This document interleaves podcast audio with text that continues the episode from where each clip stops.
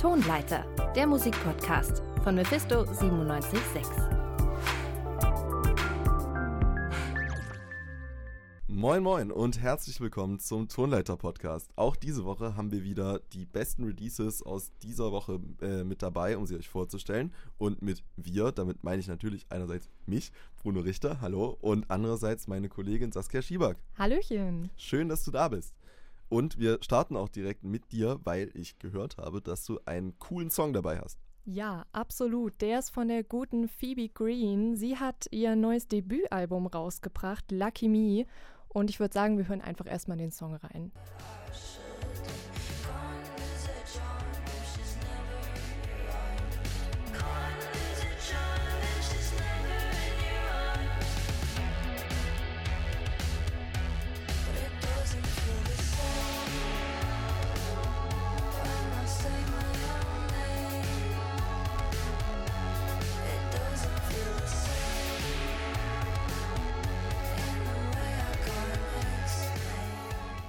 Phoebe Green war das mit ihrem Song Won't Sit Still. Äh, du meinst, das gesamte Album ist heute erschienen. Ja, genau. Also ähm, ist der auf jeden also habe ich ja schon gesagt, das ist ihr Debütalbum.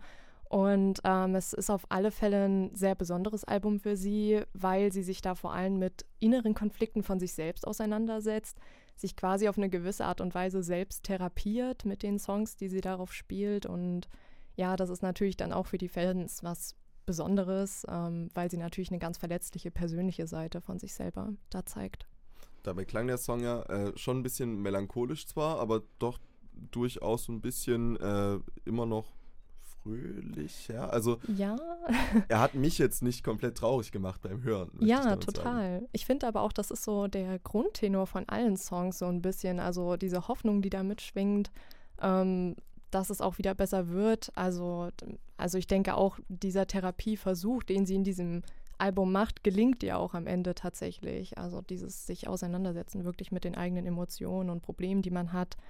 Und ja, ich finde auch, dass da was sehr, ja, dass das sehr hoffnungsvoll klingt und irgendwie auch schön, so ein bisschen psychedelisch angehaucht. So. Ja. ja, auch die verschiedenen Stile, die sie da mixt. Voll schön.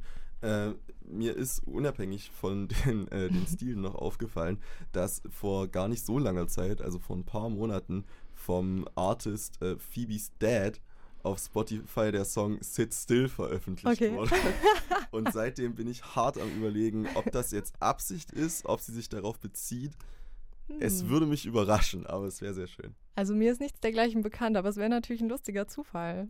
Das stimmt. Wahrscheinlich ist es auch nur das.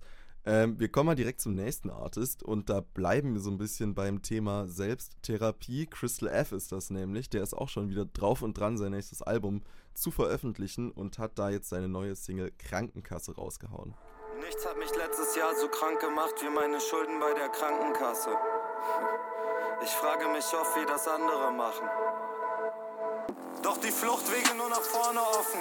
Ich kann das alles durch meine Musik bezahlen. Darauf komme ich noch immer nicht klar.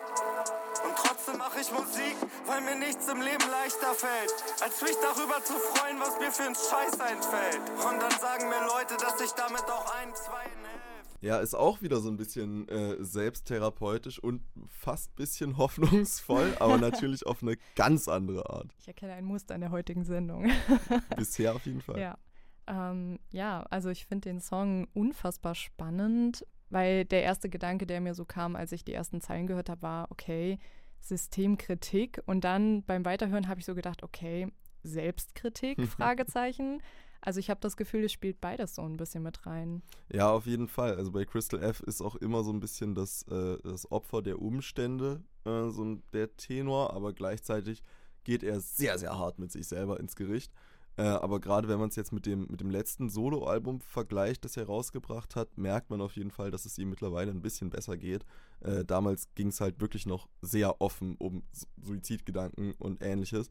Und ich fand es hier schon sehr überraschend, aber wirklich positiv überraschend, dass die zweite Strophe dann so, ein, so einen positiven Turn genommen hat und er gemeint hat, ja, Musik ist trotzdem was Schönes und ja. er hilft sogar Leuten damit. Und das ist ein sehr schöner Gedanke, weil das eben auch stimmt einfach. Ja, total. Also dann noch so ein Appell an seine Fans in der Richtung. Ich meine, natürlich ja. auch traurige Menschen tendieren vielleicht auch eher dazu, traurige Musik zu hören. Und gerade man hat ja auch eine gewisse Verantwortung als Musiker, dann so ein bisschen, ähm, ja, vielleicht auch zu gucken, okay, was präsentiere ich jetzt meinem Publikum? Und dann finde ich natürlich in der Hinsicht richtig cool, dass er da diesen Twist in dem Song hat, wo es wirklich darum geht, okay, ihr könnt auch mit mir reden und es ist auch okay und es wird auch wieder gut. Ja, äh, auch sehr schön äh, zum Thema Selbsttherapie vielleicht noch, aber eher auf einer musikalischen Ebene. Das ist äh, meines Wissens die erste Albumsingle, wo er selber auch das Instrumental mitproduziert hat. Er äh, Crystal F hat sich jetzt irgendwie neulich,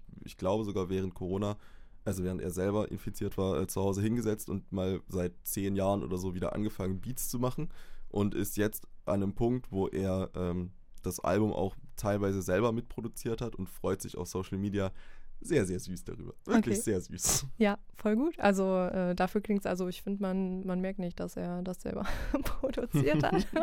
also es klingt professionell, wollte ich damit sagen. Sehr genau. gut. Ja. Was auch professionell klang, war unser Album der letzten Woche. Das war nämlich äh, die japanische Band Boris mit ihrem Album Heavy Rocks, nicht zu verwechseln mit dem Album Heavy Rocks, was 2002 erschienen ist, nicht zu verwechseln mit dem Album Heavy Rocks, was 2011 erschienen ist. Äh, klingt verwirrend, aufklären kann euch darüber Bruno Richter von vor zwei Tagen. Der hat nämlich im äh, Tonleiter Live äh, Programm mit Scott Heinrichs mal darüber geredet. Mephisto 97.6 Frisch gepresst. Dreh mal die Boxen auf. Ich will's hören. Ja, und äh, selten hat unser Spruch Dreh mal die Boxen auf, ich will's hören, so gut gepasst wie jetzt. Denn es geht um eine japanische Metalband, es geht um Boris. Die hat ihr neues Album rausgebracht und das führt eine Reihe weiter, die schon vor genau 20 Jahren begonnen hat. Also wirklich schon eine lange Zeit her. Da sind wir beim Thema Nostalgie vom Anfang. Und als wäre das noch nicht genug, es kommt auch noch das 30-jährige Jubiläum der Band dazu. Also unfassbar eigentlich. Die Geburtstage fallen alle auf einen Tag gefühlt. Gleichzeitig ist natürlich Heavy Rocks auch noch unser Album der Woche. Darauf kann die Band also auch noch anstoßen. Es hört nicht auf. Ob das Album auch für uns ein Grund zum Feiern ist, darüber kann uns jetzt Mephisto 976 Musikredakteur Bruno Richter noch mehr erzählen. Hi Bruno. Grüß dich doch erstmal. Bruno, ich hab's erwähnt. Heavy Rock Heavy Rocks heißt das neue Rocks. Album und ist Teil so einer ganzen Reihe, ne? Ja, genau. Äh, Heavy Rocks ist jetzt das dritte Album in einer Reihe, in der die Alben alle exakt den gleichen Namen tragen, ja. also Heavy Rocks. Äh, das erste kam schon 2002 raus, also zehn Jahre nachdem sich die Band äh, gegründet hat. Okay, und äh, das ist jetzt quasi seit 20 Jahren am Laufen, diese Reihe. Die Band selbst wurde ja schon vor 30 Jahren gegründet, habe ich auch schon gerade gesagt. Kann man jetzt sagen, Boris ist mittlerweile an einem Punkt angekommen, an dem sie ihren Sound, den sie irgendwann mal für sich selbst gefunden haben, nur noch recyceln oder sind sie auch noch ein Stück weit innovativ? Also man hört den Bandmitgliedern, die das Alter mittlerweile äh, vor allem ein bisschen darin äh, an, was sie für Einflüsse haben. Mhm. Also die Band ist zum Beispiel bekannt dafür, dass sie äh, sich ein bisschen an 70er Rocksongs auch aus den Staaten orientiert. Aber ich finde nicht, dass man ihnen das Alter in der Musik wirklich so konkret anhören kann. Das ist alles noch sehr lebendig. Das war ein kleiner Fehler, Entschuldigung. Wir hören sofort gleich rein in den Song, der dann gleich kommt. Ähm, trotzdem muss man sagen, Boris, das klingt, wenn man mal so in die Songs reinhört im Album, klingt gar nicht so sehr nach einer Metalband, ne? Nee, eigentlich nicht, aber bei dem Begriff sollte man da generell vorsichtig sein. Japanischer Metal ist auch ein bisschen dafür bekannt, Genregrenzen nicht ganz so ernst zu nehmen. Mhm. Aber wie klingt das denn dann sonst? Naja, das ist alles schon ein bisschen unter dem äh, Überbegriff oder dem Mantel des Metal, aber Boris zum Beispiel bedient sich an äh, so, so, Sachen wie Doom Metal oder auch äh, Punk-Elementen und danach kommt dann wieder irgendein krank psychedelischer Song. Mhm. Äh, viele Songs auf dem Album gehen dann auch in eine Avantgarde-Richtung und klingen ein bisschen experimenteller. Du hast mir vorhin gesagt, da könnte man äh, sogar einen gewissen Jazzbezug herstellen, weil man ja. öfter mal ein Saxophon hört. Klingt auf, klingt auf alle Fälle interessant. Ähm, es gibt aber auch Songs, die deutlich besser ins Ohr gehen, nicht? Ja, dafür ist diese Heavy Rocks-Reihe auch eigentlich bekannt. Äh, obwohl Boris an sich eigentlich eine sehr experimentelle Band ist, versuchen sie dann mit den Alben immer einen gewissen äh, Grounding-Effekt wieder reinzubringen und ein bisschen mehr ins Ohr zu gehen, ein bisschen normalere Melodien zu wählen. Und gerade da hört man dann auch den Einfluss von so Rocksongs. Mhm. was ist dir jetzt lieber? Ist dir quasi das klassisch Rockige, ist dir das lieber oder eher die roheren Experimental Songs? Äh, ich bin dann eher eine simplere Natur. Ich mag es, wenn es okay. alles ein bisschen einfacher zugänglich ist. Und ähm, ich finde eigentlich auch das Grundkonzept sehr schön, dass man sagt, okay, wir rasten in unseren normalen Releases richtig aus, mhm. aber geben den äh, Fans ab und zu auch mal eine Verschnaufpause, wo man sich ein bisschen einfacher reinhören kann. Ähm, ja, deswegen fand ich auch die vergangenen Heavy Rocks Alben ein Stückchen besser, muss man leider sagen. Oder okay. einfach für mich persönlich schöner. Aber auch auf dem äh, neuen Album ist auf jeden Fall musikalisch sehr, sehr interessant was los. Äh, und ich würde jedem empfehlen, da irgendwie mal reinzuhören. Das war Scott Heinrichs im Gespräch mit meiner Wenigkeit über das Boris-Album Heavy Rocks äh, aus diesem Jahr. Dann äh, wenden wir uns mal wieder Musik zu, die wirklich top, top, top aktuell ist. Äh, Saskia, was hast du denn noch dabei? Um, ähm, ich habe auf jeden Fall noch einen Song dabei von Cass McCombs aus seinem zehnten jetzt erschienenen Album.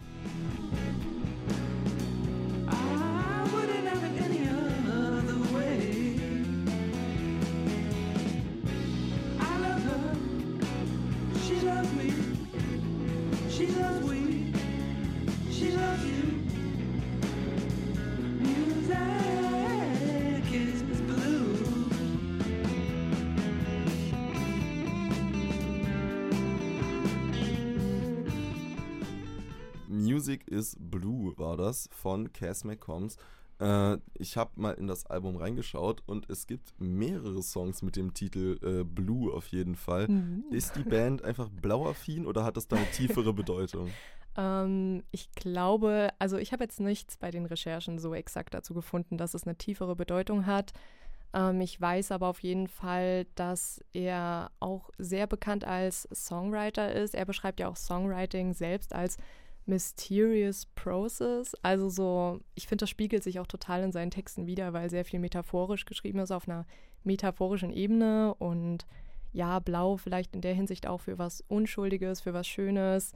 Ähm, in dem Musiktitel, den wir eben gehört haben, geht es ja auch vor allem zu, also um seine Beziehung zu dieser Muse, zu der Musik und so weiter, dass es wie eine Ehe ist mit Höhen und Tiefen und ähm, ja, dass man aber trotzdem sich liebt und zusammenbleibt. Genau, das spiegelt das auch so ein bisschen wieder.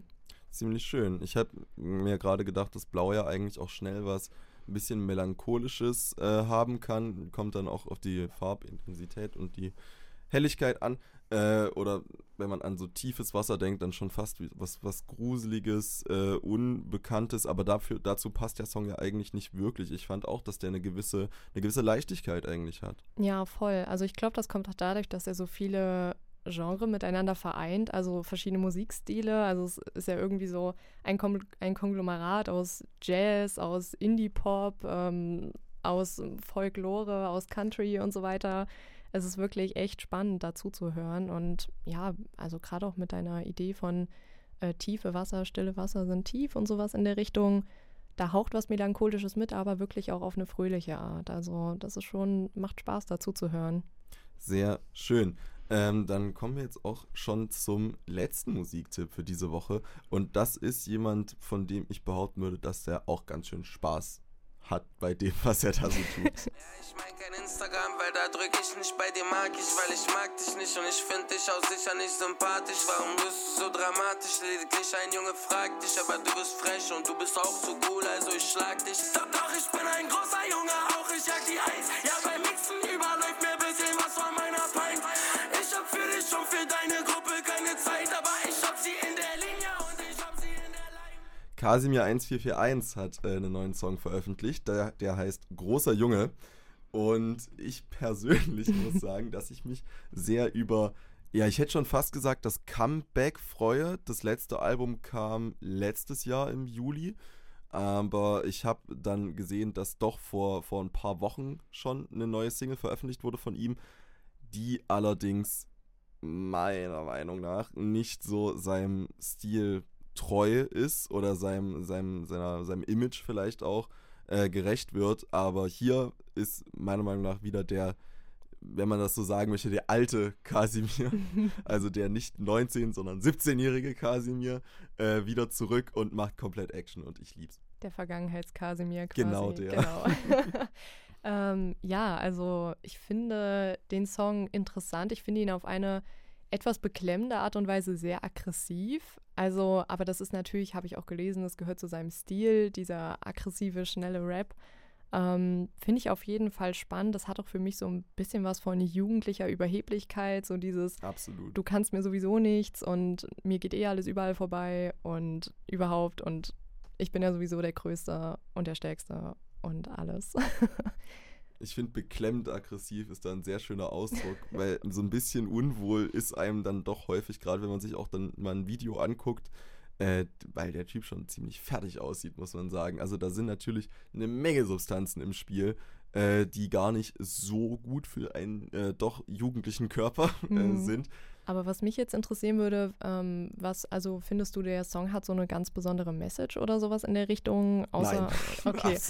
Alles klar, weil ich, ich habe wirklich versucht, da so ein bisschen was rauszuhören und äh, habe dann so gedacht, okay, aber so eine richtige Bedeutung hat er jetzt irgendwie nicht, oder? Vollkommen nicht. Äh, Mhm. es, es geht wirklich, er, er meint schon alles genau wörtlich, was er da sagt. Also Okay. es geht darum, dass er viel Geld hat und äh, krasser ist als das äh, lyrische Du, was gerne im Rap benutzt wird. Und er ist ein, naja, zumindest lyrisch gesehen großer Junge. Ja, okay. Alles klar. Falls ihr jetzt da draußen noch mehr Songs äh, sucht, wo ihr vielleicht eine, eine zweite Ebene drin äh, finden könnt, dann schaut unbedingt mal in unsere Faust aufs Auge Playlist auf Spotify, denn in dieser Folge des Tonleiter Podcasts werdet ihr leider keine mehr bekommen. Wenn ihr ansonsten noch Lust darauf habt, das Mephisto Tonleiterprogramm weiter zu verfolgen, dann empfehle ich euch unbedingt mal am Mittwoch in unsere Live-Sendung reinzuhören. Die wird von 18 bis 19 Uhr auf der Frequenz 97.6 gesendet oder man kann sie auch im Livestream online hören. Ansonsten, wenn ihr dann immer noch nicht genug von Mephisto habt, folgt uns auch gerne auf den sozialen Medien. Mephisto976 heißen wir da eigentlich überall. Äh, Saskia, vielen Dank, dass du heute da warst. Das war mir eine Freude. Mir aber auch. Äh, und ansonsten würde ich einfach sagen, wir hören uns vielleicht nächste Woche wieder. Tonleiter, der Musikpodcast von Mephisto 976.